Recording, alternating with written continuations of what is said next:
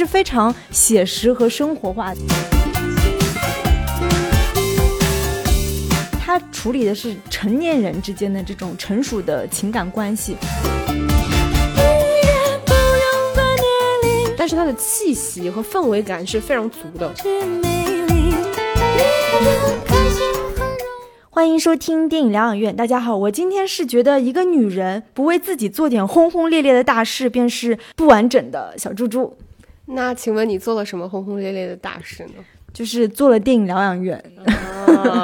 呃，大家好，我是觉得女人如果没有独立生活过就不完整的石头姐。那独立生活也算是一件大事。嗯，没错。那很显然，我们今天会聊一部在平安夜刚刚上映的爱情神话。那这部电影呢，是由青年导演邵艺辉编剧和导演，主演呢都是几位我们特别耳熟能详的老戏骨，像徐峥、马伊琍、倪虹洁、吴越、周也芒，还有青年演员黄明昊。嗯，在节目正式开始之前呢，还是非常欢迎大家能够加入到我们可爱的疗养院的听友群，马上就要就是满五百人大群了，最后几张车票。那怎么加入呢？大家可以关注一下文案里面的入群方式。嗯。那其实我们疗养院是昨天有收到耳光观影团的邀请，我们是在上海做了《爱情神话》的提前点映场，然后映后呢，我们也就是直接电话拨给了导演，跟导演也做了一个简单的对谈。嗯，然后因为昨天我自己看这部电影的时候，会觉得整个观影的氛围特别好，因为这部电影呢，大部分的对白都是沪语上海话，然后我们现场呢很多就是观众和影迷，就是据我揣测，应该也都是很多都是上海本地人。所以大家在就是听到一些很上海话、很很俚语的部分，就大家都是情不自禁的就觉得说的真好，谢谢爹。你你掏出了你压箱底儿的崇明话，对，然后再加上这部电影，其实到后面它也有很多很感人的部分，所以真的就是让人看了又哭又笑。然后我看就是其他影迷的整个反馈也都挺好的。然后这部电影我觉得蛮适合带。就是家里的，你知道，我就是我准备可能下周要带我姑姑去看，我觉得上海人看这部电影应该都会比较喜欢吧。但是其实我觉得。因为我虽然在上海生活了很多年，但是我是完全不会说上海话，然后也是听不懂上海话的。但我看这部片子，我仍然觉得就它那个乐趣感是很够的，是因为这几年就是真正有比较多方言的那些电影是比较少的。那这部电影里面，因为它加了上海话，首先我们听上去确实蛮亲切的，再加上因为它整个的那个上海话跟里面演员的表演，再加上上海这座城市的氛围，它抓的其实是那种非常的接地气儿的那种，就怎么说呢，既接地气，但是又很洋气。这感觉蛮微妙的，它就是上海这座城市独特的那个氛围。所以我在看的过程中，我觉得虽然上海话听不懂，但是在演员表演互动过程中的那些话，我觉得还是就是挺有意思的。我觉得这就是海派文化，又土又洋 啊！对对对，因为我记得就是我们从小的话语体系当中，比如说我们评价一件衣服、一个人好不好看，我们都说洋气，嗯，就是洋气是一个非常好的，就是。包养的词啊，在上海话或者是吴语体系当中。那我们普通话也是洋气啊，是啊，就是你知道，就是这种洋气就一定带来一点舶来文化。比如说，哎，我这件衣服是那个什么，我姑姑从意大利带回来的。哎，我这个大衣就是从巴黎买回来，就是这种洋化的海派文化，我觉得是这部电影其实也体现的，就是蛮浓厚的。那看完这部电影，你自己觉得能进你的二零二一国产年度十佳吗？能，我觉得肯定是可以的，因为我昨天看电影的时候，其实我就有一种比较明显的感觉，就是这个时间点，因为它正好赶到跨年的这个时间点，我觉得确实蛮适合看这部片子，因为它确实是非常的轻松。它，我觉得这个电影非常有意思的就是，它其实是在一种琐碎的那种日常生活里面表现出来了一种生活的真相，但这种真相本身某种程度上会被消解掉一部分严肃性，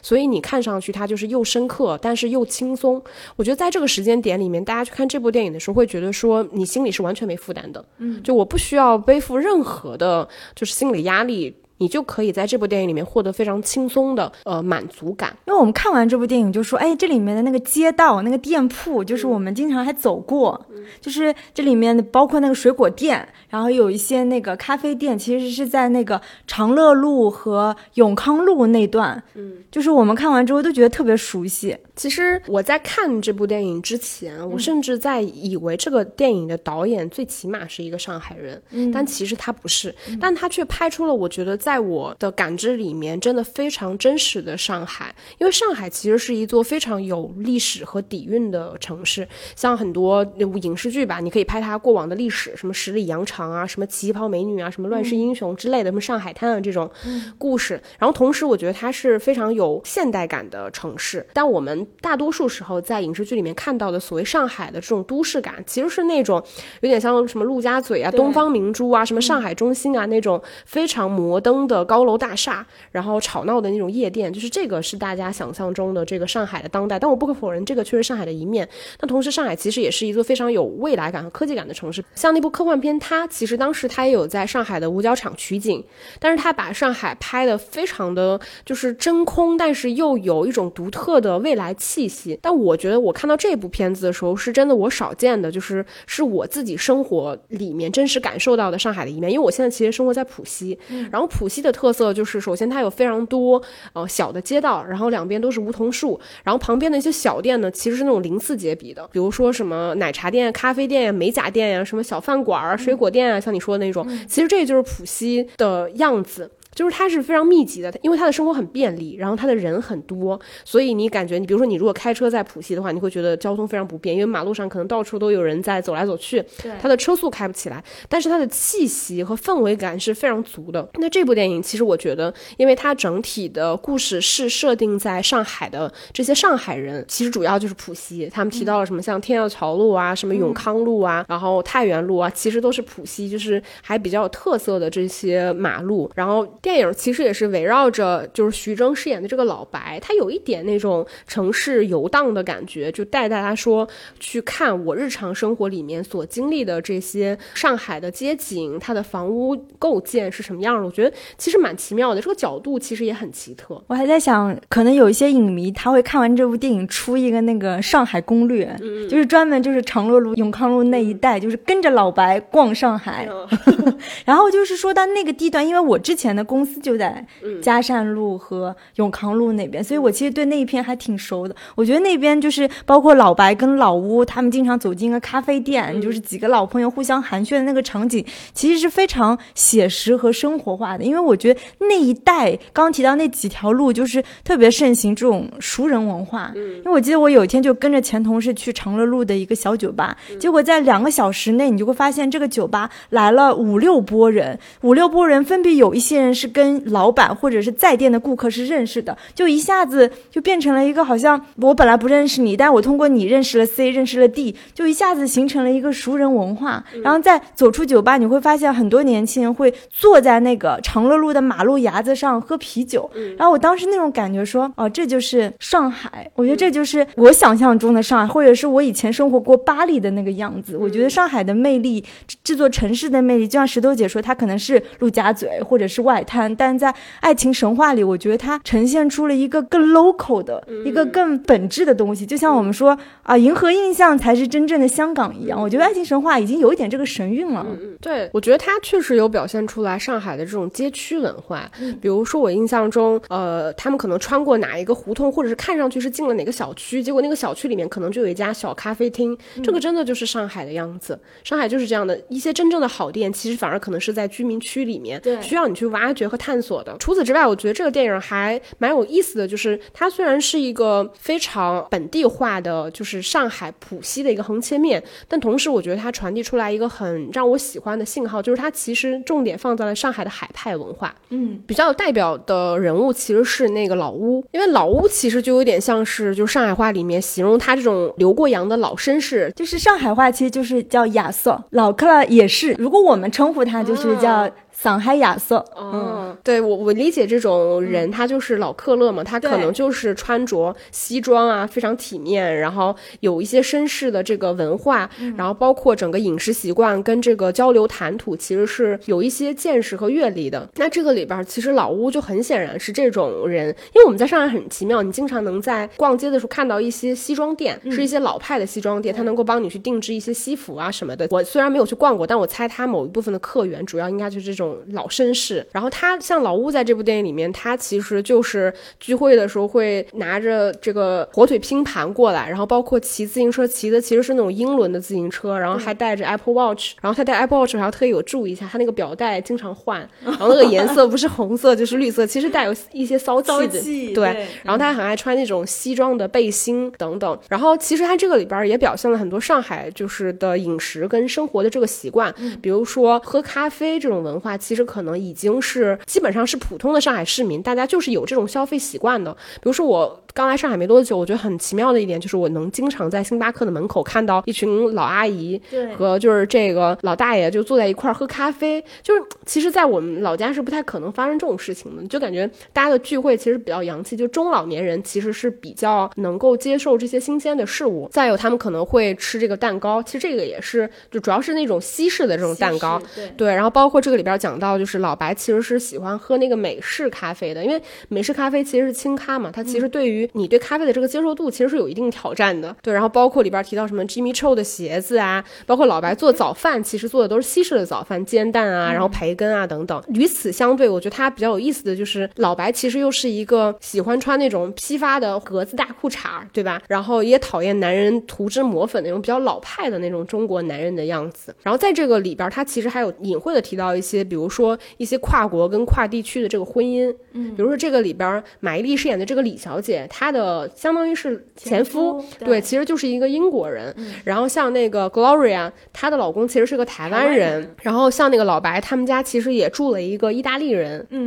然后操着一口非常标准的这个上海话。所以这部电影当中，因为石头姐提到的刚刚这些，包括地名啊，包括人物塑造等等，本身就已经非常 非常上海和非常海派文化了。关于提到人物塑造，其实这部电影主要是围绕三女两男这样的一个人物设。定来的，然后每一个人物，他其实人物都非常饱满。我觉得就是这三个女人啊。刚我们有提到，像那个 Gloria 和李小姐，就是连老白的前妻，就吴越饰演的那个贝贝，其实她也是很有故事的一个一个女人。因为这里就是他们俩离婚的原因，其实在一场就是他们约在一个跳舞探戈的店门口，然后才点出了，其实当时他们俩离婚的原因，其实是因为贝贝，嗯，对吧？然后 Gloria，我觉得是三个女人，其实是。世俗气息最重的一个女人，可能是人间最清醒的一个，因为她其实，在一场跟老白就是在 KTV 外面对话，就点出她是不愿意为了一个所谓的好男人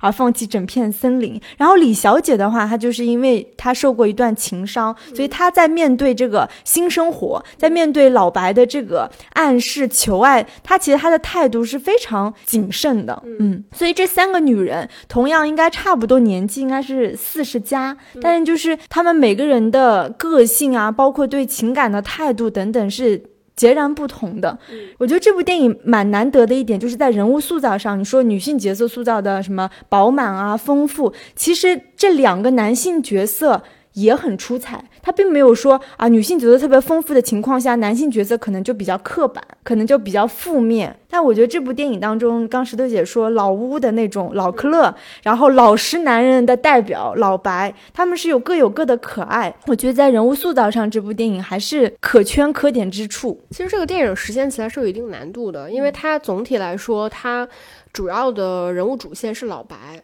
老白其实是一个男性，然后他其实不光是带领观众去看上海这座城市，他其实也在带大家去探索这三个女性，她们对于无论是生活，对于这种情感关系的一个态度，然后这种情况下其实是具备一定难度的，就是其实，在这种情况下，你要怎么样让这三个女性显得饱满？而且独立，最终我觉得，在我看来，我觉得这个是目前还比较难得的，真正表现出来就是男性和女性在情感里面比较独立的那种状态。因为大多数时候，我们看的一些偏年轻化的这个情感，它更多的时候就是爱情大过天，或者是说恋爱脑，或者是把爱情过度的去放大这个在你生命里面的重要性。但是其实你回归到一种正常的生活，无论你是哪个年纪，除非说你真的某一个人生阶段。就是你极度的投入和这段爱情，然后你极度的狂热。其实大多数时候，你在审视一段爱情的时候，你会有很多的考量。这种考量是否因为有了你的爱情本身就变得不那么可爱了？其实我觉得不是的。就因为像我们现在可能经常大家谈论爱情啊，谈论婚姻啊，可能你会把它谈得很沉重。但是在在这部戏里面，我觉得反而它呈现出来一种就是更加独立的状态。就是在我进入一段情感关系的时候，我有哪些自己的判断？我的判断本身是值得被尊重的。那这三个女性，我觉得她们确实有表现出来，就是是我少见的，就是女性在情感里面非常具有独立判断力的。不论她们的状态是说我是否要重新进入一段新的感情，还是说可能我我是那种说话真真假假，对吧？可能也很 drama 的那种样子，但其实她的真情实感是藏在她那种非常神经质的外表之下。偶尔显露出来的那种脆弱和真实感，我觉得会更加的打动人心。然后像贝贝，其实我觉得她可能更像是大家传统意义上对于就是这种走过婚姻的这种女性的认知。她可能看上去反而不像就是李小姐或者 Gloria 那么的洋派，她可能看上去更加的传统。但是她说出来的话和做出来的事儿，你反而觉得可能是更加大胆的。我觉得这也是这部电影基本上算是最出彩的地方，因为它处理的是成年人之间的这种成熟的情。感关系，所以相比于刚石头姐说，比如说我现在在拍一个什么偶像剧之类的，那年轻人之间就是如何，比如说产生火花，如何去促成关系，比如说我带你买个包，我带你去一家高级餐厅，但在这部电影当中，其实他的这种男女之间的示好和关系的推进，反而是一些特别生活化、特别。琐事的地方，比如说老白就是发一个朋友圈，可能仅李小姐可见的朋友圈，然后呢拿着那个话剧的同名小说去送给他，给他家那个修灯，对吧？给他修那个鞋跟，帮李小姐就是接送孩子、看孩子，这种事情绝对不可能出现在就是年轻人的恋爱关系当中，嗯，因为这个真的是特别实际的行为，你帮他接送孩子，真的就是为他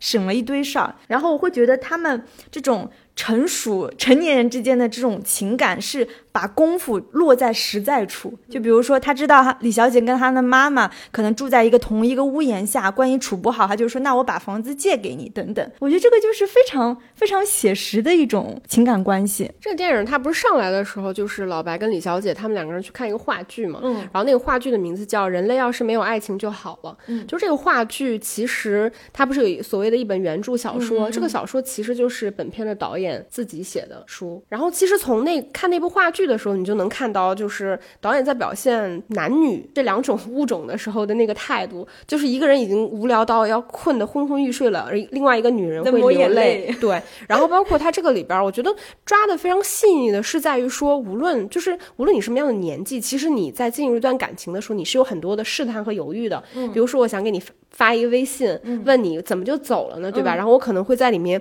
编辑又删除，编辑又删除，一直犹豫不决。然后包括去试探对方的喜好的时候，可能我就没有办法说直接去问你说，哎，你喜欢吃什么？或者因为你表现的示好太过于明显之后，可能万一对方拒绝你，你可能会特别的下不来台什么之类的。包括他这个里边，我觉得特别有一些日常生活里面我们会用到的东西，就是那种点破不说破的那种意思。尤其是李小姐会教她女儿说英文，就是学英文。的时候会会教她说 abandon distance 遗憾对什么对后悔做某件事，然后想要就是关系。嗯，分开的时候还会说什么？我们觉得这个鞋子不合适。嗯嗯，对。然后这个鞋子可能就是淘宝买的之类，类似于像这样的话，就是会点他，但是我不会把这个话摊开来拿到台面上去说。我觉得这也是一种成熟的体现，你不觉得？就是我们年轻的时候，这是成熟的体现吗？我觉得是，就是成熟的人之间的相处，我需要留有余地。比如说，我同样就是跟你暧昧了一段时间，但我我不想再跟你暧昧了，他必须要用一种更婉转的话去说，因为他还是要留。留有余地，万一以后我再跟你好了呢？嗯，我倒不觉得说这个是成熟的一种体现，就它就是成年人的一种方式，对相处方式或者是一种做法，它并不是说你必须要这么做才是对的，或者才是成熟的，而是只是你到了这个年龄阶段之后，你确实有非常多的犹豫、纠结、反复考量，然后这些东西加在一起，到你真正把这个话说出口的时候，其实他就已经山路十八弯绕过了。嗯，所以这个电影里面常常。上都有这种东西，就是除了像爱情，那个像老白跟老乌，就是他们俩的友情，其实到后面是真的还挺动人的。嗯，而且就尤其到后面后面发生一些变故之后，我就真正突然感受到一种，就是中国人表达情感的这种方式，就是哪怕我跟你再亲密，嗯，可能我在对第三者去说的时候，我都不会那么轻易的去袒露真心，表达我对你的感情、思念等等都不会，可能我还是在挑剔你说你的不好，但其实内心里你仍然是我最重要的人。我觉得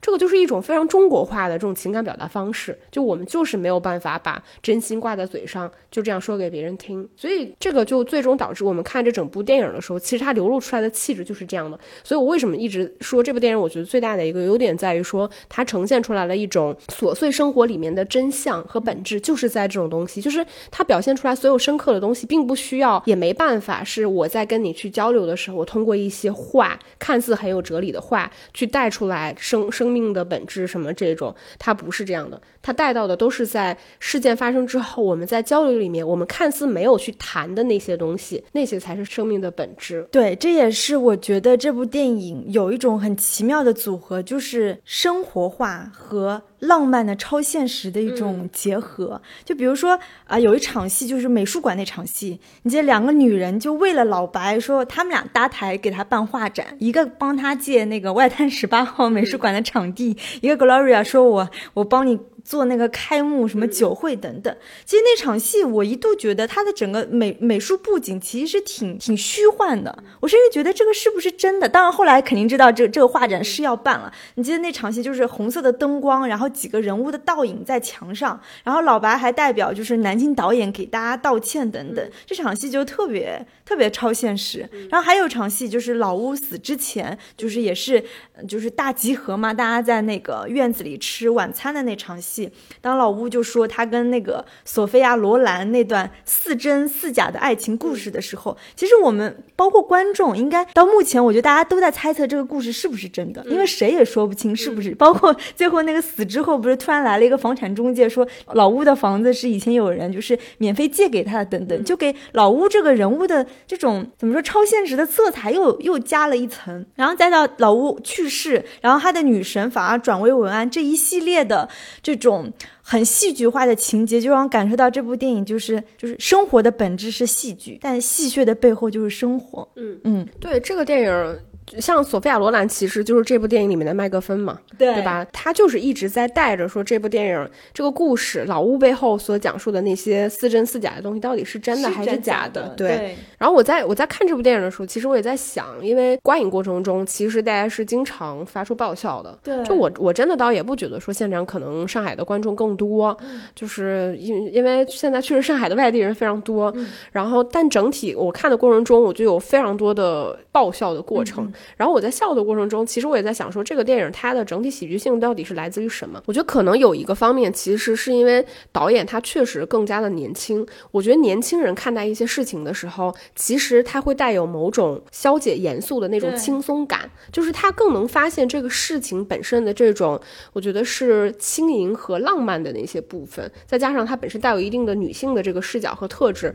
所以我们能看到最后这个电影里边，它是用了很多那种时髦的，像我们叫海派的这种文化。对，尤其是他这个电影里面还经常用到我们中国人语言使用习惯的那种说反话，比如我如果夸说，哎，小蜘蛛你真好看。没有没有没有，我今天其实状态一点都不好。嗯，对，就是这种谦虚，跟其实你内心可能很开心，但是你就是没有办法跟我说，你说的太对了，我就是这么好看，对吧？就是他通过这种说反话，包括它里边其实用到了很多那种俏皮话，像我们电影一开场时候说的，说如果一个女人她这辈子不怎么怎么样，她就是不完整的，其实就是这个电影里面带到的一部分台词。我觉得他通过这些方面是有消解了这个电影非常多严肃和尖锐的时刻，所以在让你看这个电影。的过程中呢，你一方面能感受到那种深刻性，但是这种深刻性它并不沉重，但同时就是你大多数的时刻，你的心态其实非常轻松的。比如说，我觉得 Gloria 里面说了一句，就是可能现在很多女性在心里都在想的事情，觉得女人最大的幸福就是有钱有闲，老公失踪，对吧？这个有点像是我们在那儿说的中年男人的这个最大的幸福是人到中年升官发财死老婆。对对是，对，然后包括像里边贝贝，你其实你有提到嘛，就是贝贝和老白离婚的原因其实是贝贝的原因，但贝贝站在那个就是有点像什么跳探戈的那个舞厅门口，就在那披着围巾，就在那说什么。啊，我只是犯了每一个男人都会犯的错，但是家庭在我心目里永远是第一位的。对，对，就是这些明显，其实曾经你们离婚那些过往，他那一刻发生的时候，他肯定不是一个令人愉快的东西。但是当你回头去以这些方式去谈论的时候，那一刻你会觉得非常的轻松，就是那种严肃生活的严肃性和悲惨性被消解掉了，反而就是当你去看的时候，你会觉得啊，其实生活也就是这样。就包括我觉得老白跟他的儿子，就是白哥之间的这种亲子父子关系，其实也挺挺奇妙的。明明就是老白是特别不喜欢他儿子，就是涂脂抹粉，什么画眼线，什么涂口红。有一场戏就是白哥其实是被迫，就是他妈妈给他介绍了一个女孩，他去相亲嘛。然后他其实就字里行间，他都在暗示着，就是说我可能不喜欢女人。嗯。然后老白就突然站在他儿子的后面说了一句：“我可以证明。”对这句话为什么是我说的呢？是因为小猪猪实在是因为已经笑得不行了。我我就在想，为什么我会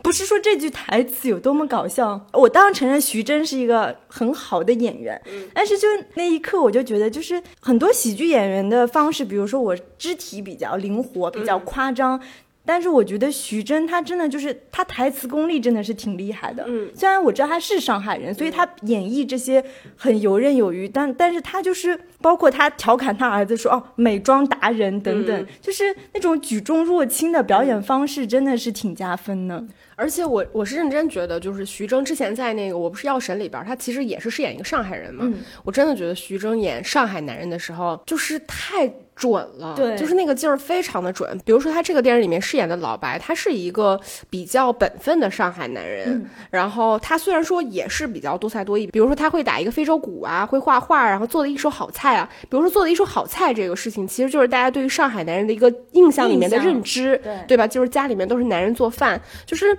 他表现出来这些气质，包括他说话和的那个样子，你就会觉得特别准。嗯，就是他不费力。就是上海的男人，好像似乎就是他那个样子，他有很多神韵在里边。这个我觉得确实是在这部电影里面，可能给了他更多的这个发挥空间。上海男人给大家的印象就是我特别会操持家里，他这个操持就比如说体现会过日子，会过日子。我我特别会采购这些日用品，我知道哪些东西去哪家店是比较便宜的，对吧？用什么黄酒做菜还是白酒还是啤酒，对吧？做红烧肉的做不要用水，对，就是类似于这种生活细节，就包括他知道说。我应该去那个铺买我那个大花裤衩，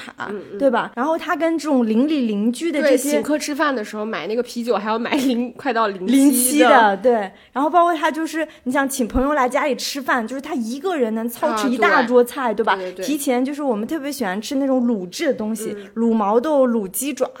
都是这些很特别上海本土的东西。我觉得徐峥的确是拿捏的比较好的。对哦，我刚才突然想到了一个，我们在提前面爱情的时候，没有没有就是。提到的，我觉得他这个电影其实并没有刻意的，但他确实有展现了，比如像徐峥他们这一代就是比较成熟的男女之间的这个爱情观，然后包括像他儿子白哥跟他的那个小女朋友洋洋两个人之间的这种爱情观，再到就是李小姐的那个女儿玛雅他们这种小学生之间的这个爱情观，就是。这个状态，他其实并没有刻意强调，但确实都有表现出来，让你看到的时候有了一种这种对比的这种喜剧感。比如说，他们那一辈人三女两男，他们围在一起就是吃饭的时候，你会发现他们特别多，就是。因为毕竟他们有一定年纪了嘛，所以他们是回忆很多。因为动不得就是我以前谈过那个啊，意大利女朋友，什么俄罗斯女朋友，回忆多，段子多，纠葛多，然后那个财产纠纷也多，那个房子是不是要过户给现在的妻子等等。然后年轻人相对他们俩的情感关系就是比较简单，可能就处于打打闹闹的那个那个阶段。没想到现在连小学生都已经开始。思考我同时爱上两个男生，我应该怎么办的问题，的确是无形当中他做了很多这种细节的对比。嗯，我记得那天我们在现场的时候，其实有一位观众有问到导演说，这部片子其实跟费里尼在一九六九年拍的一部电影叫《爱情神话》是同名的。对，有问到说为什么这部片子会叫这个名字，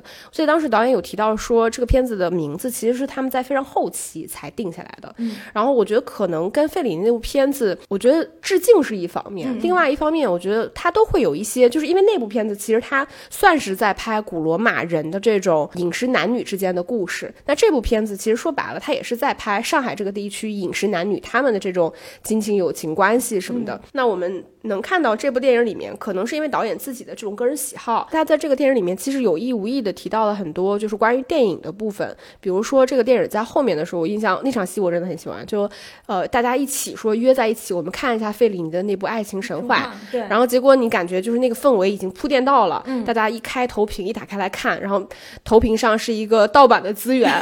对，然后那个因为盗版的资源特点就是上面会有一个字幕滚过去写说什么本片资源什么呃仅限于非商业使用什么什么，然后还会在那出说这片子的翻译是谁，校对是谁，就是这是一个典型的，就是我们看盗版资源的时候，然后你会觉得那一刻所有大家在看大师电影的那个严肃感都被消解掉了，然后可能下面镜头再一转，然后大家就是昏睡的昏睡，然后无聊的无聊，但是就大家都还挺在那儿，没有人想要去打破这个气氛，怕在那一刻说，哎，是不是好像我不太看得懂这部片子什么的？直到有一个人要打破这个环境，其他人突然变得就很轻松，就可能搞一点别的。就那一刻，我觉得就是关于电影的那种所谓严肃性，它就就就或者说电影的这种艺术性跟它的娱乐性，以及生活的这种严肃性和娱乐性，我觉得在那一刻其实它有被打破，同时它传递出来了一种就是我觉得关于生命的真相，就是我们生活的本质其实就是庸俗的，就是这么琐碎的，就是你刻意强调的那些所谓的崇高的感觉或者是仪式感，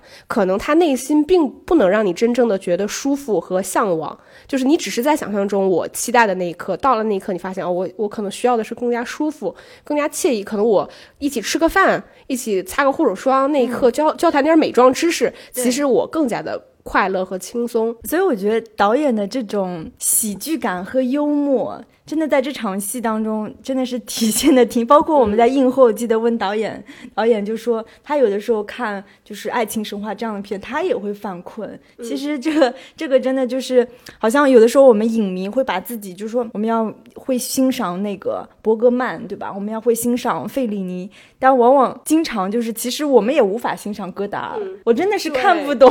戈达。尔的电影在在表达什么，但是会硬看。嗯嗯，对，就是因为他这个片子里面借用到的大师正好是费里尼。我我忘了我之前有没有跟你提过，就费里尼是我自己很难攻克的一个导演。嗯，就是尽管很多时候有我有的时候会看一些大师的作品，你可能觉得现在看不了，可能过个一两年，你突然就会很喜欢。嗯，比如说之前我看塔可夫斯基的时候，我就会有这种感觉，他电影很闷嘛。对。但是你过了某一个阶段，你可能就能看得了。但是费里尼，我觉得可能是那种，就是我真的要到一个非常什么样的阶段，我我才能够消化得。了，所以我哪怕过了很多年，我现在在看费里尼，我也觉得对我来说，那个是一个看下去是非常难的事情，确实是有一定的心理压力。所以我在看这个这场戏的时候，我就觉得啊，这个就是我呀，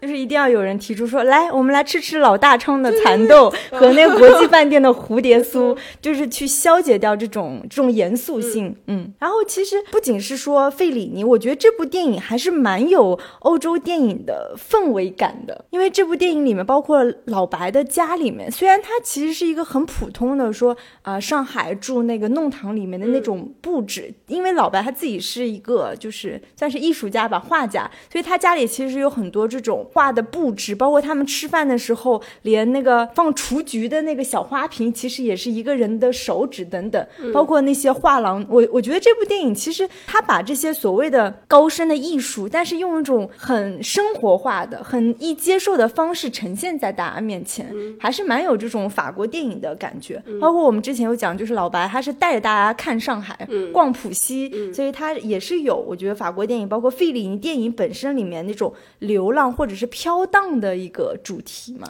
对，我觉得它城市游荡的部分就是给我感觉更像是法国电影里面，嗯，就是经常在巴黎街头一直游荡，然后跟不同的人相遇，大家可能交谈、喝喝酒的这种氛围。但另外一方面，其实它整个的聚会的戏份，我觉得更有意大利电影的那种影子。像尤其像费里尼的片子，就是他会有很多那种大家在吃饭的时候讨论看似很琐碎的问题，但他在这种琐碎里面，其实堆砌的是一种力量感。我觉得这个电影其实整体来说完成度还是非常好的，所以这个导演其实是一位青年导演的处女作，我觉得挺厉害，挺难得的。嗯，就是主要是我觉得他确实有把女性的这个特质放到这部电影里面放大，就他个人那些呃浪漫的、感性的色彩，以及说对于这个电影整个人物情感关系这个脉络的把控，这方面我觉得确实表现的还挺好的。对，就是这个导演他眼中的，比如说这些人物跟他的在地空间产生的连接，不管是我们刚刚说有欧洲电影的影子，还是特别就是啊生活细节跟海派文化当中洋化色彩的那种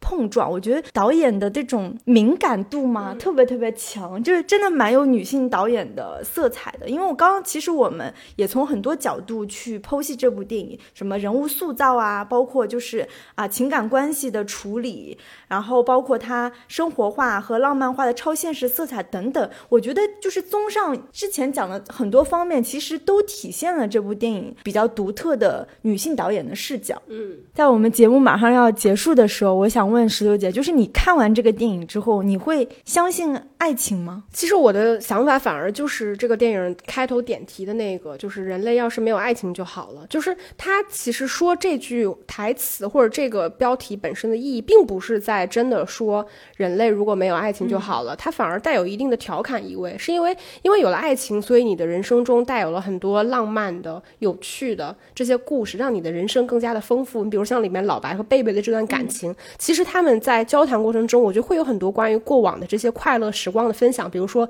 他做的鲫鱼汤可能特别的好喝，对对吧？就是他曾经怎么给他做饭，怎么对他好。我觉得那些琐碎的时光过去了，它其实是有价值的。但另外一方面，可能正是因为有了爱情这种东西，你的人生也徒增了很多的烦恼。比如说里面老屋，他现在自己的那个麦克风里面，过往的索菲亚罗兰的这个故事里面，他回想起这一切的时候，其实是那么的动人。就女人非常容易就相信这个故事，对对。但是老白很坚定的就说他的故事是假假的对。嗯但你不可否认的就是他自己在这段感情里面给了他很多的满足和想象，他所投射的感情，我觉得是真挚的。我觉得，所以爱情，我觉得本身它是生活和生命里面的一部分。我觉得它的复杂也是它自己的魅力所在，就是你人类的所有的爱恨情仇、悲欢离合，其实在这种看似很虚无的这个词里面，我觉得它就透露出一种关于生活的本质。所以你说我相信爱情吗？其实我一直都是相信爱情的。然后我觉得这部电影当中，与其我们说是爱情，它更体现的其实是情在爱之上。因为这几个三男两女之间的这种情情爱爱，与其我说是爱情，不如说是情大于爱。就包括像老白和贝贝之间，他们俩再见面的时候，